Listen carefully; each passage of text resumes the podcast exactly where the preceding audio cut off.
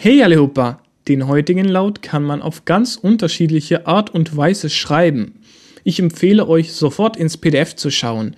Dann können wir weitermachen. Schon runtergeladen?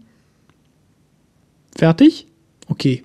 Heute geht es um den He-Jud, beziehungsweise den He-Laut. Dieser Laut ist für Deutsche ziemlich schwer, denn ihr seid zwar gewohnt zu hauchen, dann aber zu sehr. Der Laut erinnert an ch, wird aber so ausgesprochen. Ch, ein leichterer Hauch, nicht zu tief im Rachen. Hu, da ist so ein Wort. Sagt Hu, da. Hu, da.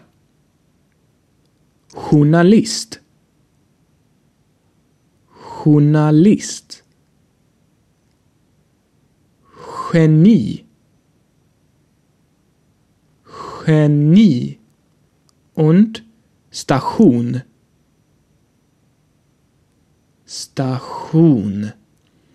Will man wie meine vornehme Oma reden, ersetzt man diesen Laut mit dem Schejüd. Dann klingt man wie ein Film aus den 40ern. In manchen Dialekten redet man auch so also nicht wundert, wenn ihr mal sowas hört. Das würde also so klingen.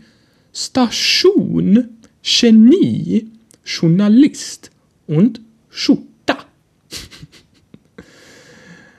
ja. Geht so, sprich mal schwedisch.com und schaut ins PDF. Dann wird alles bestimmt super klar. Also bis zum nächsten Mal, wenn wir über den She-Jud sprechen den She-Laut also. Hey da! Schau mal bei sprichmalschwedisch.com vorbei für zusätzliches und interaktives Material für diese Lektion, Videos und weitere nützliche Hilfsmittel, um Schwedisch zu lernen und werde ein Teil der Sprich mal Schwedisch Community.